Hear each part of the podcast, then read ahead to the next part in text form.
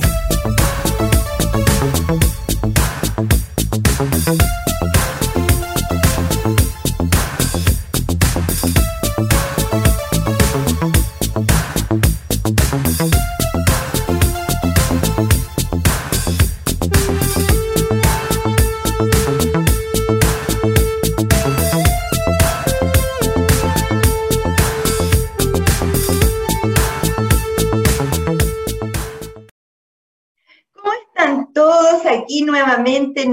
Programa Salud para Todos de Divox Radio, auspiciado por Cermecop.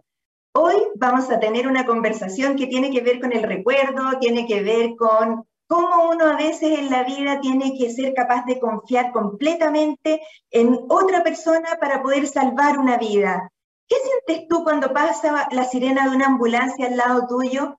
¿Qué sientes tú cuando ves que un auto pasa al lado de una moto y, pone en riesgo su vida. Hoy vamos a conversar de recuerdos, pero también de la seguridad en la conducción con mi gran amigo Ismael Sánchez, TENS, conductor, amigo de la vida. Hoy vamos a tener una conversación muy, muy del recuerdo también. Vamos a una primera pausa musical y volvemos de inmediato. Te invitamos a conocer el destacado rol central de la educación técnica profesional en Chile, sus innovaciones, desarrollos y el importante impacto que genera en las personas y los territorios. Cada jueves, 17 horas, junto a Elizabeth Zapata, solo en divoxradio.com.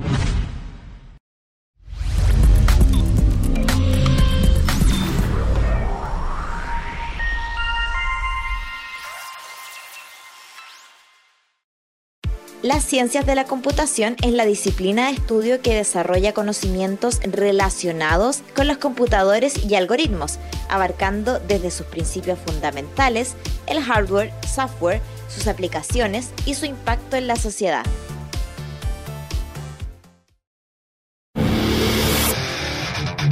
Si quieres descubrir el valor de las ciencias de la computación en el desarrollo de los niños y jóvenes, no te puedes perder. Día Cero. Día Cero.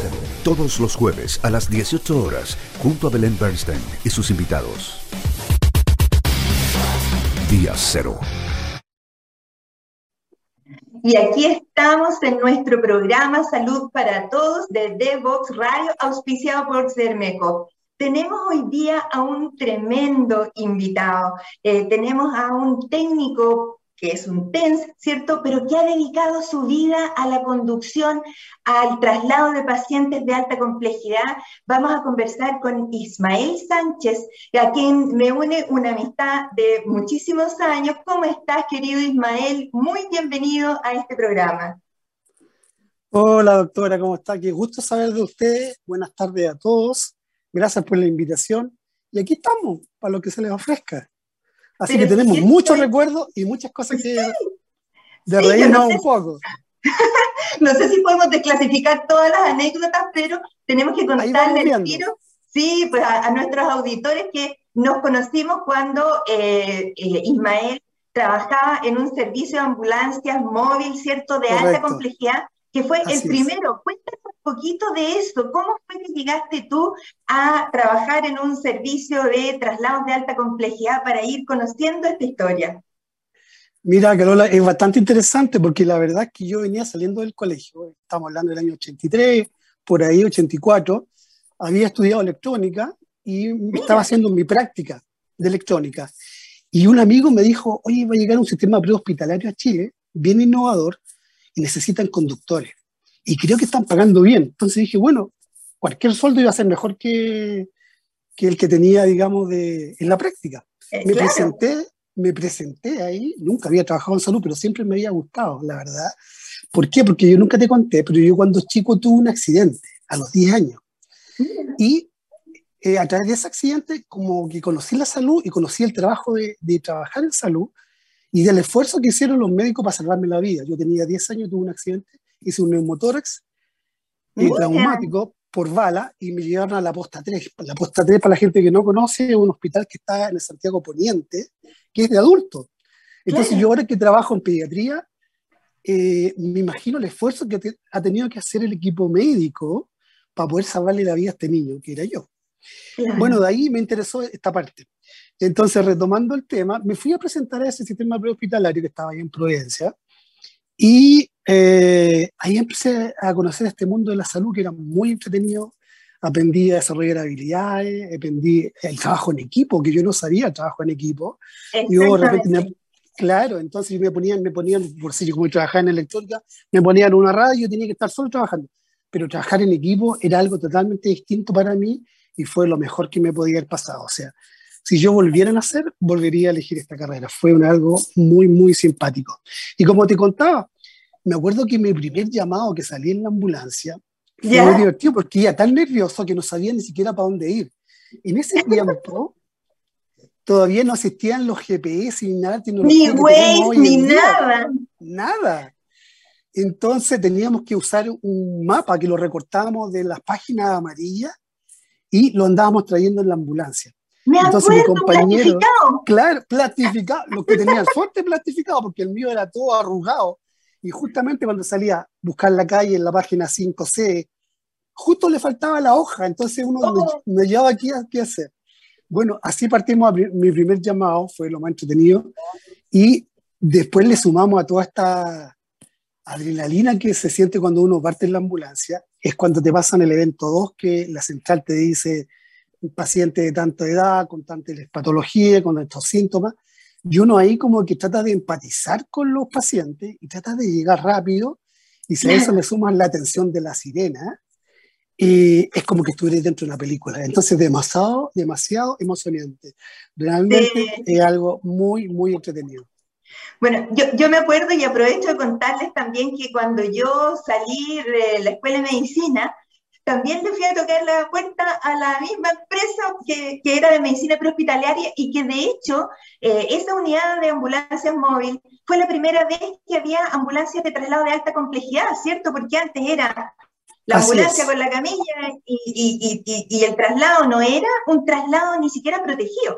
Bueno, cuando yo eh, eh, iba a hacer mi primer turno de esta noche, yo escucho la, la, sirena, escucho la sirena de la ambulancia que pasa al lado mío y se me saltan las lágrimas de los ojos pensando qué voy a hacer yo arriba de esta ambulancia. Eh, porque contemos a nuestros auditores que arriba de esa ambulancia iba el conductor, que era técnico mecánico, el casillero, la o el doctor y una enfermera. Cuatro profesionales, ¿cierto? Que se supone que tenían que trabajar eh, casi como leyéndose la mente, porque, porque uno llegaba y se metía al domicilio. Cuéntanos ¿Qué, responsabilidades nos tocó eh, tomar y ver cuando uno llega al domicilio de una persona después de todo ese trayecto eh, buscando la casa para empezar? Sí, claro, no, es algo muy entretenido, doctora, porque bueno, como decimos, trabajamos juntos, tú eras mi jefa, así que el trabajo en equipo es fundamental y cada eslabón tiene una función, sobre todo cuando uno va a algo que es urgente o muy traumático, generalmente nos asignamos las tareas, pues tú vas a estar encargado de esto, tú vas a estar encargado de la vía aérea, tú vas a estar encargado. Entonces, como que todo tiene una, una función. Llegamos a los domicilios, es muy entretenido porque uno llega al punto más íntimo de la familia, al, punto más, más humano que podemos tener nosotros, y la gente nos permite ingresar y confía como, como todo su, su ser en nosotros. Entonces, del actuar de nosotros, del equipo, es lo que también el fruto que vamos a arrojar después de la atención. Es algo muy entretenido, muy... Es como un bálsamo para la vida en general, como para uno, porque después, según te vas a compartir esa idea, que después de cada atención, nosotros como que evaluamos cómo estuvo la atención, a ver si podemos mejorar algo, cómo estuvo el desempeño, y también viene como la reflexión de que uno mm, hizo lo que más pudo y cuando más encima de eso se acerca al familiar con los ojos llorosos y te dice, gracias por todo, gracias por la ayuda, gracias por salvar la vida de mi padre, quien fuese, es algo que es invalorable para uno. Es básicamente eso. Sí, impresionante. Yo ahí empecé a valorar eh, y a entender lo de la oportunidad de la atención médica, la urgencia, la emergencia, pero ahora hoy los pacientes también tienen conciencia de que tienen que ser atendidos en sus horas, o sea que, que todo tiene, tiene una lógica. Bueno, eh, contémosle, querido, querido Ismael, algunas anécdotas a nuestros, a nuestros auditores. Eh, y yo tengo que contar que yo entré a la, a la coronaria móvil sin saber manejar, por supuesto, nada, pero en ese tiempo me, me, compré mi primer auto que fue una Renaleta y adivina quién me enseñó a manejar. Sí, fue muy entretenido eso, doctora, fue muy entretenido aprender a manejar. Y nos pasó esa talla justamente que por, un, por llevar un, paciente que era muy pesado, tuvimos lumbago mecánico y tuvimos que transferirle a usted la responsabilidad de llegar a puerto con nuestro paciente. Y usted tuvo la gran osadía de atreverse y salvarnos de salir de sin paz y usted se fue manejando con sirena por Alameda, me acuerdo claramente, como fuéramos, llegáramos con nuestros pacientes a nuestro destino. Eso es algo que realmente hay que agradecer. Yo muy entretenido, doctora. Claro, yo pensé que eso yo lo había inventado en mi memoria, fíjate. Y, y, resulta, claro, que, que, que, fue así tal como lo cuenta Ismael, que bajando cuatro pisos con un paciente que era eh, con un infarto agudo, agudo, agudo, o sea que ese paciente se moría. Y eh, terminan de bajar la camilla con este paciente que era muy, muy pesado y quedan los dos doblados como churros, pero doblados, doblados. Entonces, y eran, no sé, las, 3 de la mañana, no había ni una posibilidad de un reemplazo, que mandaran a un taxi, no, no, nada. Entonces, tuvimos que hacer eso, pero, pero bueno, Ismael me había enseñado a manejar a mí arriba de la ambulancia, entonces como que de alguna manera esas cosas ya pasaron, fueron y quedaron en el recuerdo y en la anécdota. Pero bueno, querido, querido Ismael, mira, eh, cuéntanos un poquito ¿Cómo, ¿Cómo, entonces tú ya eh, dedicaste tu vida a esto de los traslados, ¿cierto? A conducir. Y aquí lo bonito que tú dijiste es que cada uno de los miembros de ese equipo pone la vida en tus manos, la vida del paciente en tus manos, el, conducir seguro, porque hasta que aparecieron las ambulancias de emergencia, como que no estaba tan claro si tenían que respetar las leyes del tránsito, si podían pasar con roja, si hubo o no hubo algún accidente que lamentar. Entonces, ¿cómo has vivido tú esto de la, del aplomo del conducir con un paciente grave, agudo, en medio de este caos que es Santiago, que ahora no te deja ni siquiera avanzar el tránsito? Así es, doctora. Efectivamente, bueno, antiguamente había menos tráfico que ahora, pero también había menos conocimiento de los vehículos de emergencia, porque no habían tantos. Y, em, y en relación al, equipo, cada, cada elemento es importante. Entonces, desde el punto de vista de la conducción, es, la responsabilidad es inmensa porque si se rompe un eslabón, ya sea el de la enfermera, el del médico, el del conductor, el resto se va a las chuñas en el fondo. Entonces hay que manejar con cuidado, tienes que manejar, tienes que tener manejo de las emociones, digamos, ser prudente, eh, digamos, tener tolerancia, porque hay mucha gente que, no olvidemos, tiene como malas intenciones con la ambulancia y uno piensa que de repente andan como jugando en la ambulancia. Y se le pegan a la cola, claro. Y, no pegan a la cola, quieren avanzar junto con la ambulancia para ahorrarse los tacos, le echan el auto encima pensando en que, que, que no, que andan puro jugando con la ambulancia. Entonces hay como poca conciencia sobre los vehículos de emergencia todavía. Pero en ese tiempo, por suerte, fuimos desarrollando habilidades y fuimos eh, haciendo del traslado de alta complejidad en, ese sentido un traslado más seguro y llegábamos siempre a puerto en buenas condiciones, gracias a Dios. Bueno, siempre que saliéramos con todo el equipo, porque también han pasado en Ah, bueno, claro. y a la cuadra nos dábamos cuenta que no estaba la enfermera. Claro, recuerda, Carola, que nosotros tenemos, tenemos como residencia que cuando tenemos urgencia salimos, entonces de repente es natural que en la noche a uno nos dé sueño, entonces cada uno se va a descansar en distintas habitaciones. Entonces, realmente tocan un timbre, una emergencia y nosotros salimos. Y en esa emergencia, el primero que se sube es el conductor, abre la ambulancia, la deja, lista y se sube el resto del equipo. Pero a veces salimos medio dormidos, tres en la mañana, y salimos con toda esta adrenalina. Y como el médico es eh, generalmente el que va atrás, nosotros no podíamos, no podíamos verlo, entonces salimos ya, listo, vamos saliendo el móvil, ya vamos saliendo y partimos con la sirena buscando y de repente, doctor, ya vamos a ver un paciente con tales características, ¿qué hacemos? Y miras para acá y la camilla desocupada y el doctor, doctor, y el doctor no se subió, ¿qué pasó? No, ¿qué pasó al baño primero? Se olvidó, se quedó dormido. Entonces de repente teníamos que volver rápidamente y ahí estaba el doctor esperando y se subía corriendo a las muelas y partíamos otra vez. Y lo mismo nos pasaba a veces con algún maletín que dejábamos cargando, algún equipo, y se nos quedaban cosas, pero igual sobre, nos poníamos y tratábamos de solucionar el impasse. Sí, no, yo, yo, yo viví muchas veces como también esa adrenalina de decir, pucha, tú estuviste en el momento preciso, en el lugar más perdido, de, rural casi, arriba de los cerros, y le pudiste salvar el edema pulmonar a ese paciente, le convertiste en la arritmia, en fin, hay tanta, tanta anécdota, eh, pero básicamente yo te diría que en este momento ya se formalizó y el SAMU, por ejemplo, que es el servicio prehospitalario, aprendió de toda esa experiencia acumulada también hubo otras anécdotas, como que después de un lomo de toro, por ejemplo, se abriera la puerta de la ambulancia y saliera la camilla con el doctor volando, y me acuerdo perfecto bien. Sí.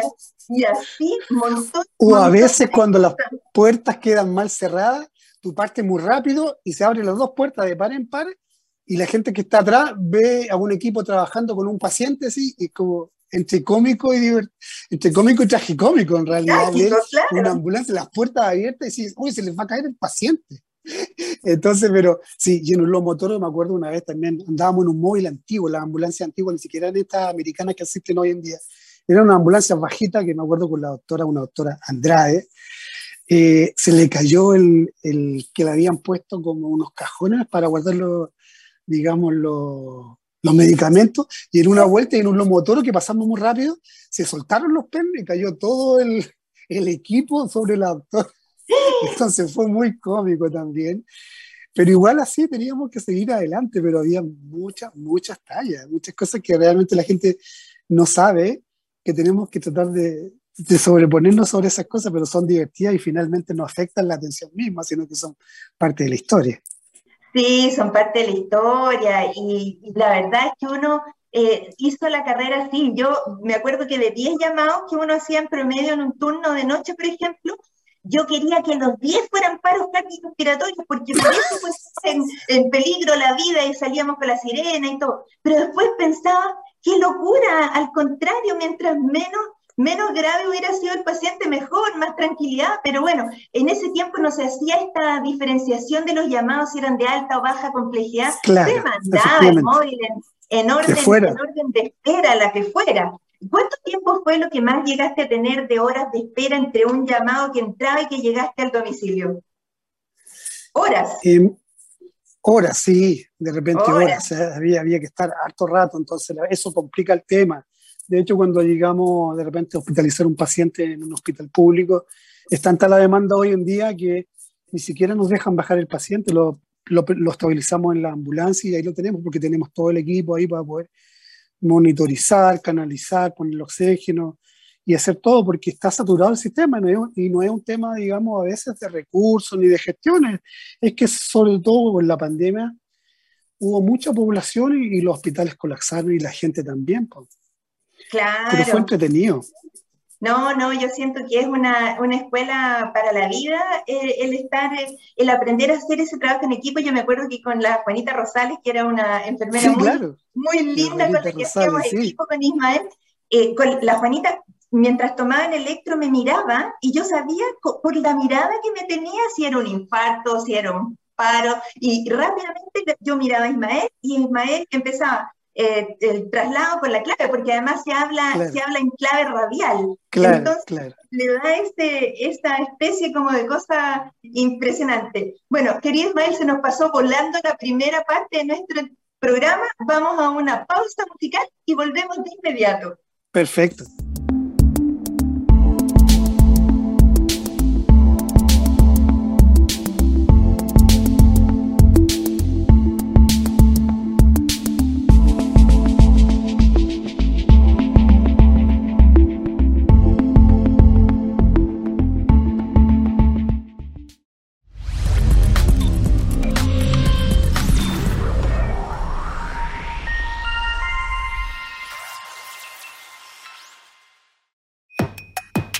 La mayoría de los niños y jóvenes usamos el Internet para hacer las tareas, encontrarnos o jugar con nuestros amigos. Y a pesar de todas las horas que pasamos frente al computador y el celular, tenemos pocas destrezas digitales. Esto tiene que cambiar.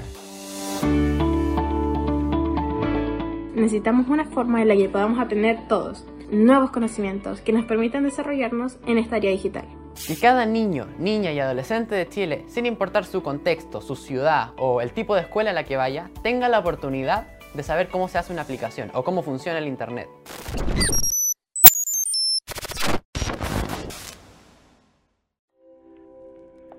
Cermeco es una cooperativa que a lo largo de la historia ha puesto a las personas en el centro, asumiendo el compromiso de protegerlas, brindándoles acceso a una salud oportuna sin importar su edad, sexo o si tienen enfermedades preexistentes. Nadie debe ser excluido. Hoy queremos que conozcas Vive Sermecop, un programa de descuentos y beneficios en salud donde podrás acceder a atenciones con especialistas, exámenes, telemedicina ilimitada, sin costo para ti y mucho más. Ingresa a vivesermecop.cl, utiliza el código Vive Mujer y recibe un 20% de descuento. No dejes pasar esta oportunidad.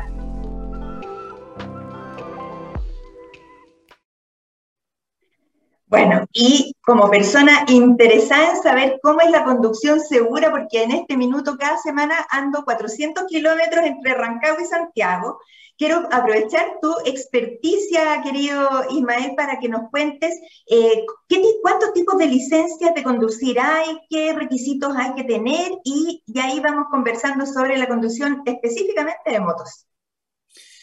Bueno, para las licencias clase C, que son las licencias que necesita para conducir eh, una motocicleta en Chile, es bastante simple, entre comillas. Hay que tener educación básica cumplida, ser mayor de 18 años, tener un RUT vigente y acreditar la residencia según su domicilio para rendir en la municipalidad correspondiente la licencia. Básicamente el examen se, divide en dos partes, que es la parte teórica, ¿cierto? Y si apruebas la parte teórica, puedes acceder a rendir el examen práctico. Eso es básicamente con relación a aprender a manejar motos, que hoy en día ha aumentado considerablemente el parque motoquero y también han aumentado los accidentes por la falta de expertise de la gente o la inmadurez de algunos también. Así que desde ese, punto, desde ese punto de vista eh, hay que prepararse bien antes de subirse a un vehículo. Recordemos que en promedio del año en accidentes de tránsito mueren 1.500 personas en promedio y la mayoría son evitables. Claro, sobre todo que tienen que ver con el alcohol, tienen que ver con la falta del control de las emociones muchas veces. Básicamente, básicamente. no saben reaccionar. Y esa es la licencia C, pero en una municipalidad, me parece que en Las Condes hace poco, se hizo una especie de evaluación y había muchas motos que no tenían ni licencia la moto ni la persona. Eh, ¿Hay algún tipo de moto que no requiera licencia? O sea, todas las licencias en Chile de mayor de 50 centímetros cúbicos en adelante, tienes que tener licencia.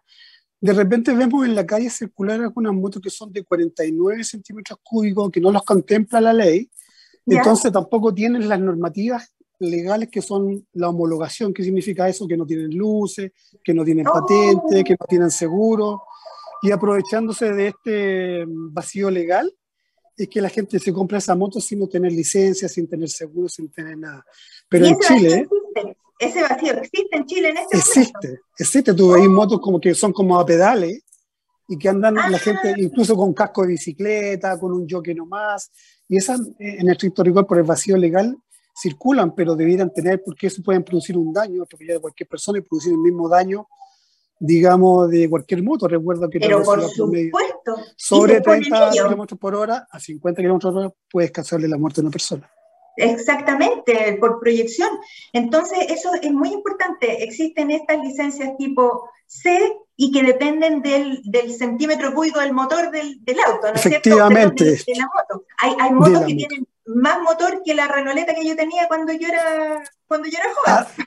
Ah, así es, pues recuerda, no sé, por el Subaru 600, el Fiat 600, el 5000 que tenía mil kilómetros y en motos de hasta 2000 centímetros en promedio y si no más. Entonces, la verdad es que en ese sentido hay que ser eh, bastante responsable. Y prudente y hacer la evaluación del tipo de persona, el tamaño y las destrezas para elegir las motos que, que, que tú puedas conducir, ¿no es cierto? Efectivamente, eh, tocaste un punto muy importante, Carolina, porque mayoritariamente me pasa, nosotros hacemos clínicas de manejo de moto para aprender a manejar moto. Ya. Y resulta de que, que el error más frecuente es que la gente quiere comprarse la moto que quisiera manejar o que quisiera tener. Y esa moto Ah, puede pesar bonita. 200 kilos por bonita y todo, pero cuando se sube no tiene el tamaño para alcanzar el suelo, eh, Oh. no tiene la expertise para manejarla y es una moto que pesa sobre 200 kilos y eso nos crea un gran conflicto. Entonces, en general, hay que ser más prudente. Por eso que la norma hoy en día, como en Europa, van a clasificarse por C1, C2 y C3, que van a ir por 125, después 250 y después 500 y de ahí hacia arriba. Me- Esas van a ser las ent- nuevas, las nuevas cambios que van a ver que son totalmente legítimos por lo demás. Claro, desde luego. Ahora, eh, ¿es difícil eh, aprender a manejar una moto? Yo, yo tengo que confesar una cosa, ¿eh? En este programa vamos a hacer puras confesiones, que una vez cuando yo tenía a mi hijo Ignacio eh, recién nacido y estaba embarazada del segundo, de Tomás, eh, llega un amigo, eh, Erwin, a mostrarnos, y Michael, los dos, a mostrarnos una moto nueva que era enduro más encima, era una moto alta con unos con unas ruedas así con proyecciones y todo, y mi marido sale a una vuelta y yo pensé, ¿Ya? pues yo también le paso la guagua a, a mi amigo, ¿sí? agarro la moto y empiezo a apretar los botones, y este pa' qué, y este pa' qué, y salgo volando en la moto y choqué con un árbol. Y de ahí para adelante me hospitalizaron, la guagua bien, pero me fracturé una pierna, y ahí entendí que las motos son una cosa seria. No, no es para cualquiera. Hay que tener primero una formación para hacerlo. Culpa, pero ¿qué le vamos a hacer? Eh, Así es, doctora, efectivamente hay que ser responsable. O sea, cualquier vehículo. ah, Recuerde que antiguamente, bueno, yo soy más viejito, antiguamente las bicicletas tenían licencia de conducir y hasta tenían patente. En ¿verdad? los tiempos antiguos, claro, tenían una patente chiquitita. Había que tener licencia para, mo- pa- para bicicleta y sacarle patente porque era un vehículo. Independiente que fuera de tracción humana o de motor, era un vehículo y puede producir un daño tal cual que cualquier otro vehículo. Bueno, Entonces, en ese eso- sentido, Claro, esas patinetas también, esos como especies de patinetas con un motorcito que la persona va con, las- con los pies así enfocados. Eh, yo he sabido de, de personas accidentadas por eso, con fracturas renales y, y choques. es. Claro, porque igual es una proyección de velocidad eh, al cuerpo. Sin duda, por proyección, como dices tú, es muy fácil. Tanto el atropellado como el que conduce puede salir vo- volando y tiene fracturas generalmente que son invalidantes. Y la gente no, no usa casco, anda a exceso de velocidad, se mete por entre medio. Hay como poca cultura y poco respeto en ese sentido de, de ser más respetuoso con el demás y ser más empático con la gente. Claro, bueno, motos pasa eso. Eh, eh, las motos, eh, cuéntanos y cuéntales a todo el mundo que deberían ir por el medio de la pista, ocupando el volumen de un vehículo, ¿cierto? Eh, Así es, correctamente. Pueden ocupar solamente el mismo volumen de un vehículo. Hoy día salió una norma que es que la gente le llama como la ley del conejeo, que puede pasar por entre medio para estacionarse en una esquina frente adelante, a una luz roja. ya. Pero siempre y cuando estén detenidos los vehículos, no cuando estén circulando en forma dinámica, porque ahí existe el riesgo de los puntos ciegos. O sea, a mí me pasa, yo soy motoquero, pero de repente ando en auto y de repente por entre medio se me meto en la moto y los puntos ciegos, tú justo vas a doblar a la derecha y justo caes adelante por la derecha. Y eso es un riesgo para uno y para el, para el conductor de la moto y eso no se debe hacer. Entonces la gente perfecto. como que no tiene mucho conocimiento de eso. Entonces la verdad es que ahí por eso es mejor tomar un curso, hacerse asesorar por alguien que sepa, estudiar a través de internet, qué sé yo. Pero no sube como el amigo le dice, no, cómprate esa moto, re buena, es bonita y todo, sube, es re fácil andar. Pero hay que ser más responsable que eso y, y por suerte ahora están cambiando las normas, justamente el artículo eh, nuevo que va a salir va a tener C1, C2, C3, eh, no va a poder llevar eh, ¿Acompañante? eh, acompañantes, eh, si no has conducido más de, menos de seis meses, Ah, no mira, exacto, y el acompañante tiene que tener mínimo 12 años de edad, de manera que su estructura física le permita posar sus pies en, los, en los pedales, sino no, niños. Entonces. La gente lleva niños, se da, dobla hacia un lado y el niño se va al lado contrario y se cae. Entonces, la verdad es que hay mucha irregularidad al respecto y mucha responsabilidad también. Claro, eh, aprovecha y darte la recomendación de cómo tiene que ir vestida una persona que anda en moto, porque yo he visto gente que anda con hawaiana y con claro. claro. Así es, correcto, efectivamente. Yo creo que lo primero para montarse una moto hay que tener, primero, número uno, licencia de conducir, estar habilitado para y tener la expertise. Segundo, equiparse para caerse, no equiparse para lucirse ni pensar que va a mandarle la playa o Miami, sino que efectivamente existe un mito que dice, están los que se han caído y los que se van a caer.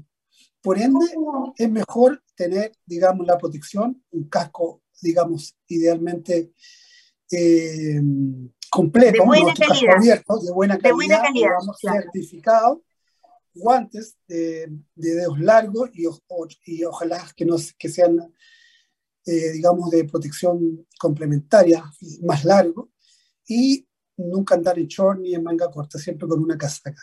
Y si uno puede agregarle el equipamiento extra, que serían rodilleras, hombreras, qué sé yo, casaca de protección extra.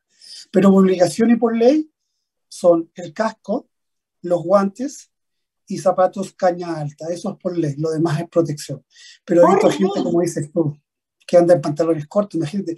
A mí me ha tocado ver en Scarper, que se llama, que quedan como desforrados porque se arrastran y las quemaduras son horribles o las fracturas expuestas. Entonces, la verdad es que la gente no sabe hasta que se ha caído o ha visto lo traumático que puede ser una caída en moto.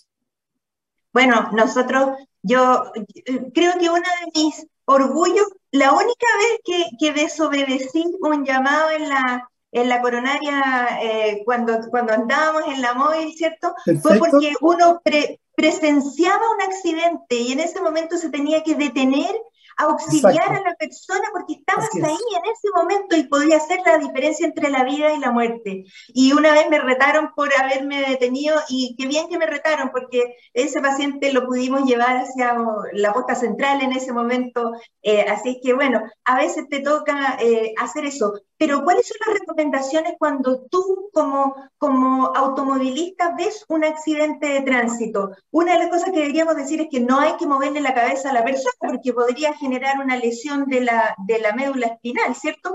Cuéntanos qué es lo que hay que hacer y qué es lo que no hay que hacer frente a un accidente de tránsito. Básicamente yo creo, doctora, que primero que nada, una de las normas principales de un rescatista es el autocuidado. Por eso siempre al enfrentarse a un accidente, ya sea cualquier persona de nosotros, lo primero es asegurar el sitio del suceso, ponerse a la orilla, indicar el sector, digamos, del, eventualmente, digamos, del accidente, ojalá ponerse unos 30 o 50 metros antes, señalizar de manera de advertir a, los demás conductores que hay un, peligro evidente más adelante, eh, asegurar primero el lugar. Después, evaluar al conductor, evitar factores de riesgo, digamos, que sean el fuego, el combustible, el tráfico, Claro. en ningún caso cruzar el auto para proteger al paciente, porque eso podría hacer que produzca un segundo accidente, ya que el, de atrás no lo vio o está muy encima y te choca a ti, más encima al paciente, pensando que tú lo estás haciendo bien, sino que siempre de manera segura. Eh, y después evaluar al paciente de manera de que podamos ver si está en buenas condiciones y responde a estímulo.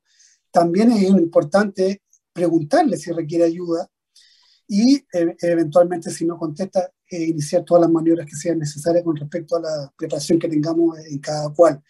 En el caso de los motoqueros, generalmente uno tiende a inmovilizarlo. En ningún caso sacarle el casco, existen muchos mitos al respecto que hay que sacarle el casco. Efectivamente no hay que sacarle el casco, hay que esperar todo el equipo para poder estricarlo y hacerle una fijación correcta. Mira qué importante eso. Tampoco darle de beber, porque puede decir que él te diga, es que tengo mucha sed, es que tengo sed, o soy diabético. Estará choqueado, claro. Puede estar choqueado, entonces nunca, nunca, nunca darle agua, a lo más abrigarlo si se dan las condiciones, y eh, esperar que venga un servicio de urgencia. Eso básicamente... Usar el teléfono, ahora existen los usar celulares. el teléfono, efectivamente, hoy día tenemos la tecnología que puede usar el teléfono, poder llamar al equipo y brindarle apoyo, no dejarlo nunca abandonado, tratar de hablarle y mantener un lugar seguro, cómodo para el paciente hasta que lleguen los servicios de urgencia. Y, y, ahora cuéntanos un poquito, tú desde tu, desde tu sillón de conducción de una ambulancia que está con una sirena, ¿cómo ves que la gente reacciona cuando escucha esa sirena? ¿Hay respeto, hay privilegio o hay gente definitivamente que no te deja avanzar? Es un tema complicado, ¿eh? lo vivimos juntos. Eh, mayoritariamente yo creo que la gente está aprendiendo a, a ceder el derecho preferente de paso a la ambulancia, pero en algunos casos nos ha tocado que hay gente que en un taco, por decir, en la norte-sur, en una panamericana, está todo eh, congestionado. No falta que se pone detrás de la ambulancia y trata de evadir todo ese taco mientras tú vayas en urgencia, y eso puede provocar otro accidente y tengas que más encima tener dos pacientes, el que lleva y el que te llegó, que te chocó por atrás, suponte tú. Y lo otro al enfrentarse a un cruce es que la gente debe ceder el derecho preferente de paso. Eso es lo ideal. Y ser empático con la ambulancia, con los servicios de urgencia, con los bomberos en general, porque podrías pensar, ¿y si fuera mi mamá? Claro. Si fuera yo, si fuera mi hijo. Porque hay gente que se enoja, no, esto andan puro leseando, y resulta que efectivamente podría ser tu hijo. Y esos minutos que uno se demora en, en esperar que esa persona decida darte el derecho preferente de paso, puede hacer justamente eh, el cambio entre la vida y la muerte. Entonces hay que ser un poquito más empático con los servicios de urgencia. Claro, y bueno, eh, tanta anécdota, ¿no? Cuando alguien te llama a las 2 de la tarde como una emergencia médica y abre la puerta el equipo médico y hay una niña en negligé y que te llama porque no podía dormir anoche. Entonces, como que hay uno dice, pero ¿cómo, Dios mío? Efectivamente, recuerdo varias anécdotas. Recuerdo que una vez nos pasaron un llamado, decía, paciente inconsciente, 80 años, y cosas así. Y partimos soplados, llegamos rápido con todo el equipo, uno baja con toda la adrenalina, llegamos a la casa, nos abre la señora y estaba un, abuelito viendo tele. Y le dice el paciente, él es, pero ¿cómo no estaba inconsciente? Sí, pues, doctor, le dice, porque a todos nos dicen doctor. Le dice, doctor, lo que pasa es que, mire, yo tengo 70, tengo que cuidar la casa, tengo que cuidar mis nietos, tengo que hacer aseo, tengo que hacer la comida. Y él no se come la comida, dígame si no es inconsciente. Entonces, la verdad es que la gente no, no relata todo, toda la completa, entonces uno por la urgencia, ya paciente inconsciente, uno piensa que está desmayado, que está en una urgencia real. Y claro, no. Muchas, muchas anécdotas que muchas más. Yo que estoy en pediatría, hoy en día te voy a contar otra también de un niñito. Nos llama la mamá por un niñito que tenía un cuerpo extraño. Entonces uno se imagina un cuerpo extraño, se tragó algo, está con la vía aérea construida, entonces que llegar rápido. Llegamos y el niñito saltaba para todos lados y todo eso. ¿Qué cuerpo extraño? No, doctor, lo que pasa es que se tragó 30 pesos ah, ya, pero el doctor le, da las indicaciones, pero eso no es grave, no era una pila, no es nada grave, debiera hacerlo por la feca. Sí, sí, el problema es que hizo caquita y votó 20 pesos, pero me faltan 10, le dice, entonces estoy preocupada que se le quede adentro. Pero entonces cosas como esa que entre uno, entre que le da risa y que, y que trata de educar a la gente, porque la gente a veces no sabe cómo actuar. Pues. No, yo, yo en nombre de todas esas familias que, que, en algún minuto se les salvó la vida, te agradezco tu tarea, te agradezco lo seguro que yo me sentía cuando, cuando eras tú el, el parte del equipo. Eh, eh, aprendizaje recíproco. Así es que muy agradecida de estos minutos que nos has dado, nos hemos reído, eh, hemos hecho recuerdos, se nos cayó el carné, voy a buscar esas fotos tan bonitas que que cuando uno pasaba por la casa del, de, de, uno en la ambulancia tocaba la sirena. Tocaba la sirena, claro, como claro. efectivamente. efectivamente. Muy, muy, lindo. Querido Ismael, me despido eh, de ti eh, y nos quedamos para una tercera pausa musical para cerrar este lindo programa. Perfecto, doctora. Encantado de poder ayudar, aportar un granito de arena y para lo que usted quiera, ya tanto en salud como en los arrendos de motos, estamos a tu entera disposición. Genial. Que estés muy bien, Ismael. Chao, muy buenas tardes. Descubre las alternativas que ofrece el mundo digital para tu desarrollo profesional. Marketing digital, análisis de datos, ciberseguridad, cloud computing y mucho más. Todos los miércoles a las 17 horas, junto a Catalina Becio y sus invitados, solo por divoxradio.com.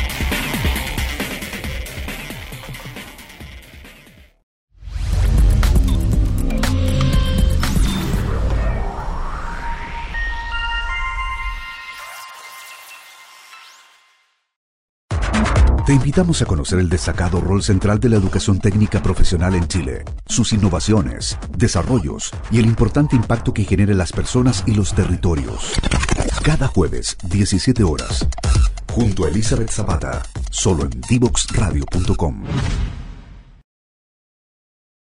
¿Y qué sientes tú cuando escuchas la sirena de una ambulancia, de los bomberos, de un carro policial? Tienes que pensar que adentro va un equipo, va un equipo a solucionar algún problema, algo le está pasando a alguna persona en alguna parte y tienes que darle el paso preferente.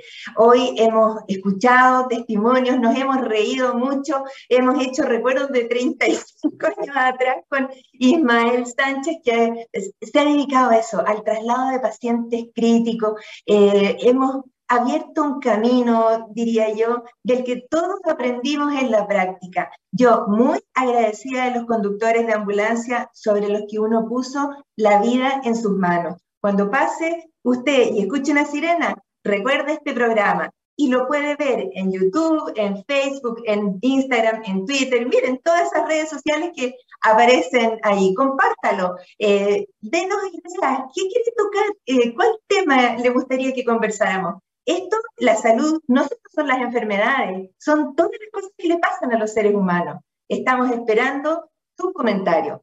Un abrazo y hasta el próximo programa.